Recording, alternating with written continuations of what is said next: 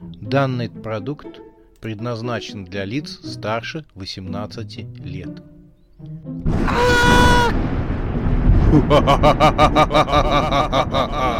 Пощекочи, нервишки. Напугай меня до смерти, пожалуйста. Глава шестая.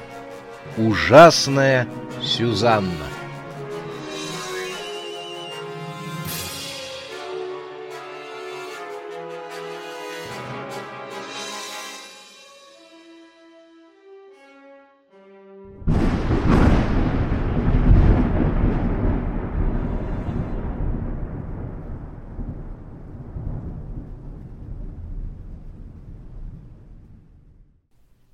Ровно в четверть двенадцатого пополудню Сюзанна объявила о том, что намерена устроить грандиозный скандал, чем вызвала дикое беспокойство у своих родных бабушек. «Ой», — сказала Елена Анатольевна, бабушка номер один, интеллигентная дама, на мясистом носе которой сидела золотое пенсне. «Ой!» — сказала Матрена Федоровна, бабушка номер два, с виду простоватая пенсионерка в ситцевом платочке и с золотым зубом. Она постоянно ходила с подносом, на котором громоздились свежие пироги и булочки. «Ой, Сюзанночка, может, вначале поешь чего-нибудь, а то на пустой желудок...» Сюзанна вскочила на стол и обвела нервным взглядом замерших дам пенсионного возраста — «Э, «Бабули!» — прошептала она страшным голосом. «Я что сказала? Сейчас я лягу на этот пол!» «Ой!» — хором выкрикнули бабушки. «Да, вот на этот пол, именно на ту его часть, где нет ковра!» «Ой!» «Лягу и буду кричать и топать ногами!» «Ой!» — вскричали бабушки. Они с беспокойством переглянулись. В их глазах еще была надежда. Может, внучка передумает. Но Сюзанна была не намерена поступать по-иному. Под обеспокоенными взглядами бабушек она легла на пол и стала кричать и бить ногами по панелям красного дерева. Бабушки заохали, забегали вокруг нее. Э, «Сюзанночка!» — взмолилась бабушка номер один в мольбе, протягивая к ней свои руки. «Может, хотя бы не на голом полу? Умоляю вас, э, дитя мое!» «Ни за что!» — ответила Сюзанна. Впрочем, через некоторое время она все же решила прилечь на пушистый персидский ковер и продолжить скандал уже на мягкой поверхности. «Сюзанночка!» — хрипло прочитала бабушка номер два. «Но как же мы можем? Это никак нельзя устроить!» Сюзанна на время перестала кричать и бить ногами, но лишь для того, чтобы высказать бабушкам свое недовольствие. «Бабули!» — еще более страшным голосом проговорила она. «Вы еще мне перечите?» После чего она продолжила скандал. Бабушки закрутились вокруг нее, пытаясь успокоить свою внучку. При этом они с беспокойством поглядывали в окно. Там, в небе, разрасталась черная-причерная туча. Туча росла, стремительно обрастая всполохами молний. Причина была проста. В этот день Сюзанна проснулась после долгой спячки. Она всегда просыпалась, когда чувствовала, что в мире нарушается природный дисбаланс страха. В мире полный дисбаланс. Кто-то накачивает людей искусственным страхом, и это в обход меня. Я этого не допущу и разберусь в этом. Бабули, докладывайте. Ну, самый большой трафик страха идет только с одной стороны. Отлично, назовите мне ее. Эм, э, США. Ну, ша так ша, я не гордая, подожду. Хотя как называется страна, могли бы и сразу и сказать. Ну так э, США. Оно не шакать мне. Ну, бабули, ну взяли моду. Как страна-то называется? Бабули переглянулись. Так США. Что значит «ша»? Хватит со мной пререкаться. Я не для этого вылезла из вечного сна, чтобы со мной мои бабули пререкались.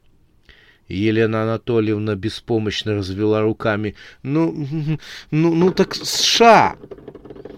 Сюзанна вскочила на стул и смерила бабули грозным взглядом. «Что, так сложно сказать мне, как называется страна?» Сюзанна сказала таким угрожающим тоном, что ведьмы попятились. Матрена Федоровна замахала руками. — Эй, дитятка, так мы не виноваты, что их страну назвали Ша. — Ах, вот оно что! — произнесла Сюзанна с легким чувством вины, которое, в общем, через мгновение уже испарилось и спустилась со стула. Так бы сразу и сказали. «Ща!» А то ща да ща, как тут разберешь? Тогда пусть ко мне приедет их король. У них президент. Фу, хорошо, пусть приедет этот э, президент, как его там фамилия-то? Бабки переглянулись. «Ну, а кто же его знает?» — сказала Елена Анатольевна. «Президент США». «Ну, так, может, США — это имя и фамилия такая?» Ну, скажем, Сергей Шафронович Айзенберг, как нашего дядюшку. О, скажите, а это не наш дядюшка там чудит? Бабки насупились.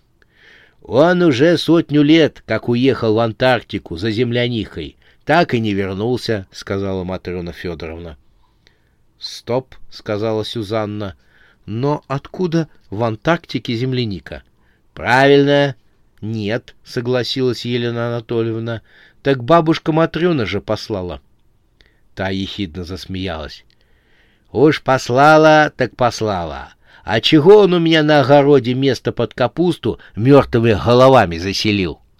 Проросли сволочи, и в марте оперные арии стали петь. Видите ли, у них брачные игры. Еле продала на английском бирже, за яйца Фаберже выдала. Все трое захохотали. — так, бабули, мне этого шкета, который вместо меня задумал на планете Земля страхом управлять, доставьте-ка ко мне, поговорю с ним. Э, — Сюзанночка, Сюзон, а может, кого другого? — осторожно спросила Елена Анатольевна. — В смысле? — Ну, у нас как бы санкции. — Какие еще санкции? А ну, живо мне этого кадра сюда доставить. Сюзан, ну, далековато будет. Сюзанна почернела от злости. Она не привыкла, чтобы ей перечили. Ей давно никто никогда не перечил. Потому она и заявила, что официально закатывает скандал. Бабушки встали на колени вокруг орущей Сюзанны. «Хорошо, любезная Сюзанна, мы что-нибудь придумаем», — прохрипела Матрена Федоровна. Сюзанна перевела дух и закричала еще сильнее. Бабушка номер один замахала руками. «Сюзон, хорошо, завтра он будет здесь, этот э, президент, как его там, ща!» Сюзанна вздохнула поглубже и закричала так, как только могла. «Сегодня! Сегодня уже здесь будет!» — отрезала Матрена Федоровна. «Ага», — сварливо добавила она. «Справимся. Сейчас носки потеплее наденем, быстренько добежим до ихней Еймерики. Ты хоть знаешь, где это находится?» Елена Анатольевна была обижена. «Хм, «Вы право меня удивляете, любезная», — ответила Елена Анатольевна. Обе ведьмы исчезли. Когда едкий дым, сопровождавшийся перемещением ведьм, рассеялся по комнате, — Сюзанна занялась группой клоунов, которая беззвучно стояла в сторонке. «Теперь с вами», — обратилась она к коллективу клоунов, в числе которых находились рыжий клоун, резак в клоунском костюме и девушка-панк Барбариска, которая спала на руках двух других клоунов. «Что сейчас был за шум снаружи моего дома?» Сюзанна смерила взглядом спавшую барбариску, та, закинув голову назад, похрапывала. Ее пирсинг на лице позвякивал в танк храпу. Председатель почтительно снял клоунскую шляпу и несколько раз ударил себя по шевелюре молоточком с пищалкой. «Да — Да-да, я слушаю, — сказала Сюзанна. — Хозяйка, осмелюсь доложить, что двое прошли кошмарный аттракцион. Вот как? Это очень хорошо. Один из них, по словам нашего нового брата-клоуна Пого, и председатель шандарахнул молоточком по голове резака, а ныне клоуна Пого. Сюзанна засмеялась. «А почему Пога? Ха, смешное имечко!» Сюзанна схватила резака за желтую бабочку, висевшую у нее на шее на резиночке, потянула на себя, а затем резко отпустила.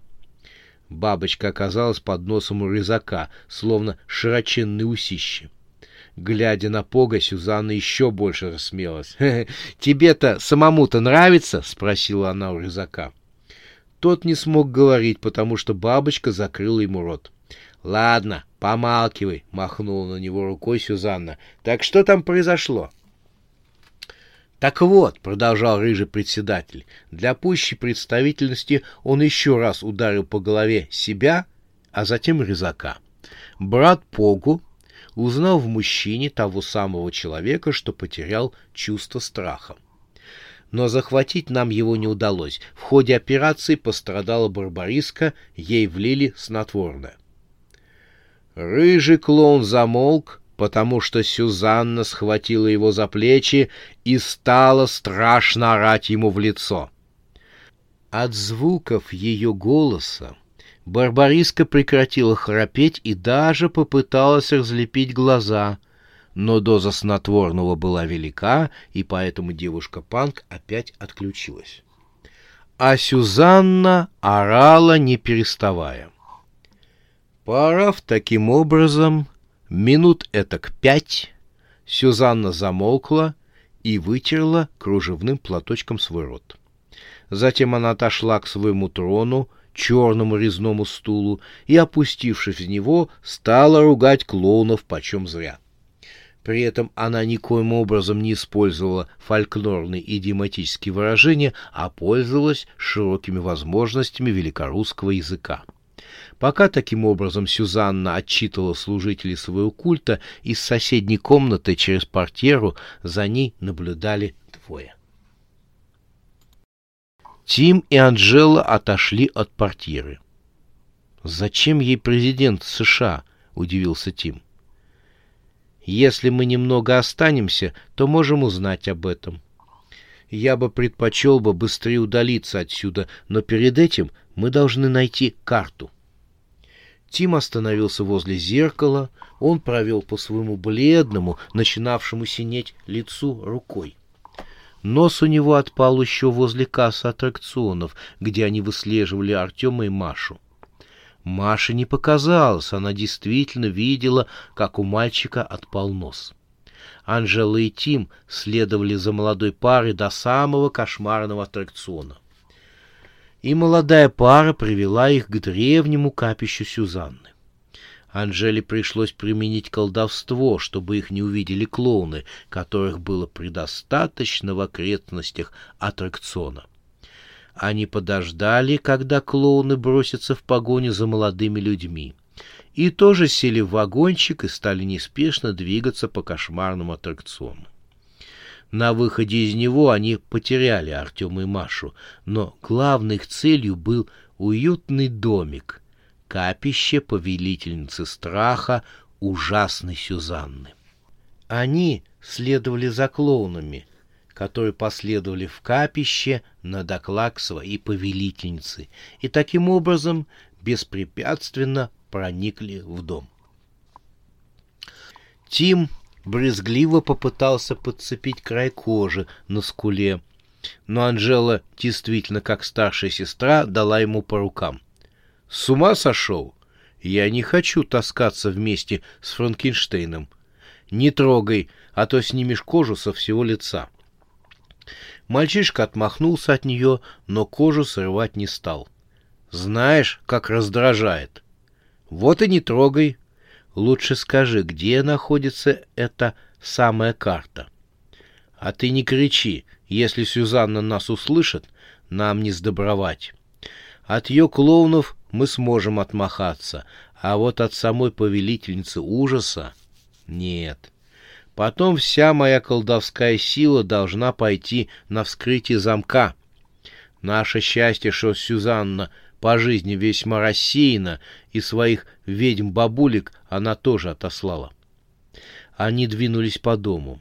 Обстановка в комнатах была чрезвычайно уютная, и могло показаться, что здесь не может проживать повелительница страха и ужаса.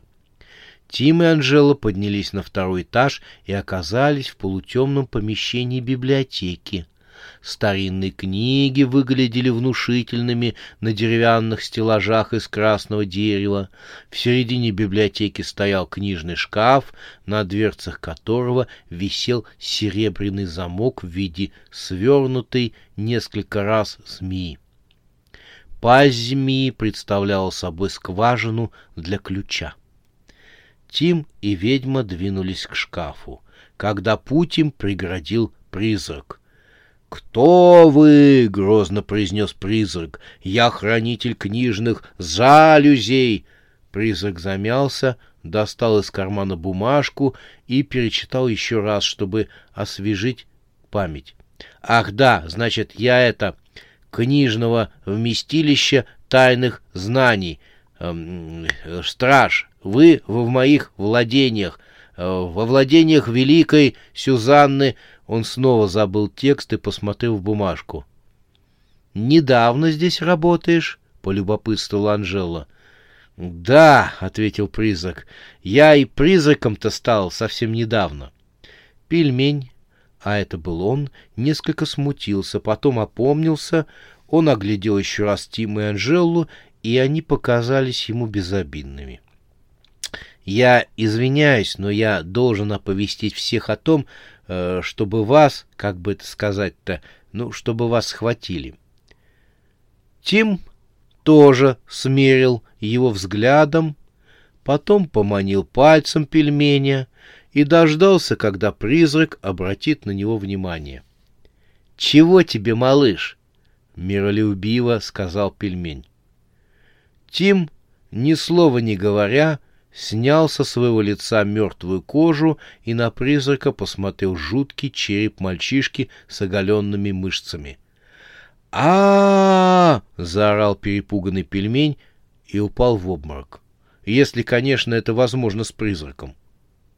Что с ним? Он действительно упал в обморок. — весело сказала Анжела, обозревая безвольно висевшее в воздухе призрачное тело призрака. — Никогда не думала, что привидения могут упасть в обморок. Молодой он, зеленый. Он еще не привык считать себя призраком и не отвык от типичного человеческого поведения, пояснил Тим, но привидение его перестало интересовать. Тим запихнул снятую с лица кожу в нагрудный карман куртки и подступил к замку. Он закатил свои круглые, лишенные век глаза, распростер руки над замком змеей и начал колдовать. Воздух между его руками начал приобретать различные формы, то он становился змеей, то осьминогом, который тянул в стороны свои щупальцы, то становился скалопендрой. Под конец он приобрел форму стайки скоробеев, египетских священных жуков. Они облепили замок и пробрались внутрь. Серебряный замок закачался, внутри него послышался щелчок. Серебряная змея раскрыла свои объятия и сползла на пол с легким шелестом. Тим поманил руками дверцы шкафа, и они медленно распахнулись. Внутри на полке стоял небольшой глобус — а на нем сверху лежал пожелтевший свиток. «Вот она», — сказал Тим, — «это карта». Анжела протянула к ней руки, но на этот раз Тим дал по рукам ведьме. Из-за чего-то состроила недовольную рожицу. «Фу!» — сказала она, оглядывая свои руки. «У тебя пальцы все в гное. Ты бы хоть себя формалином обрабатывал, что ли?» Но Тим молча положил свиток во внутренний карман куртки, а затем при помощи колдовства закрыл дверцы шкафа и вернул замок обратно на место. Он вынул из кармана кожу лица и словно салфеткой промокнул ею лоб. «Тяжело», — сказал он. «Теперь, Анжела, тебе придется колдовать за нас двоих». «Но ты сказал, что нам нужен еще и тот парень, Артем. Без него у нас ничего не выйдет». «Его же тоже ищет Санс Сюзанна». «Может, ты предлагаешь нам у нее обосноваться?» «Точно, давай снимем у нее комнату. Прямо сейчас подойдем и скажем, типа, «Здрасте, почем сдаете комнаты?» А она, «Да кто вы такие? А мои? Да знаете, проходили мимо, ненароком вскрыли ваш сейф, умыкнули секретную карту и заставили вашего призрака потерять сознание. Может, сделайте нам скидку на комнату?» Представляю, что она нам ответит. «Не представляй, давай посмотрим, что там происходит». Оказавшись внизу, опять у своей портьеры, Тим и Анжела вновь заглянули в комнату. Там стоял седовласый пожилой человек с наглыми мальчишескими глазами, который что-то лопотал на незнакомом для Тима языке. «Кто это?» — спросил он Анжелу. «Ты знаешь, что это за чувак?» Ведьма сделала знак мальчишке заткнуться, она вслушалась в речь мужчины. «Нам очень повезло». «Я знаю, куда нам нужно переместиться», — сказала она и схватила Тима за рукав. Но сделала она это слишком поспешно. Задела рядом стоявший столик с фосфоровой вазочкой, та упала на пол и разбилась. «Что за шум?» — послышался голос, от которого бегают по телу мурашки. Послышались приближающиеся шаги, — это были шаги Сюзанны. Тим схватился за Анжелу. «Быстрее! Переноси нас куда угодно!» — запищал он. «Я пытаюсь, но ты держишь мои руки!» — зашипела на него Анжела, пытаясь отцепиться от Тима. При этом она шарахалась от его лица, на котором не было кожи.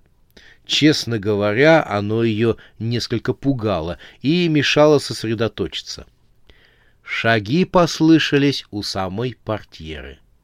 «Она уже рядом!» — чуть не закричал Тим. Портьеры дрогнули, и показалось улыбающееся лицо Сюзанны. «Ку-ку!» — сказала она. «У меня незваные гости!»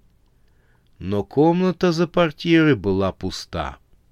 Лишь резкий запах серы выдавал то, что здесь только что воспользовались порталом.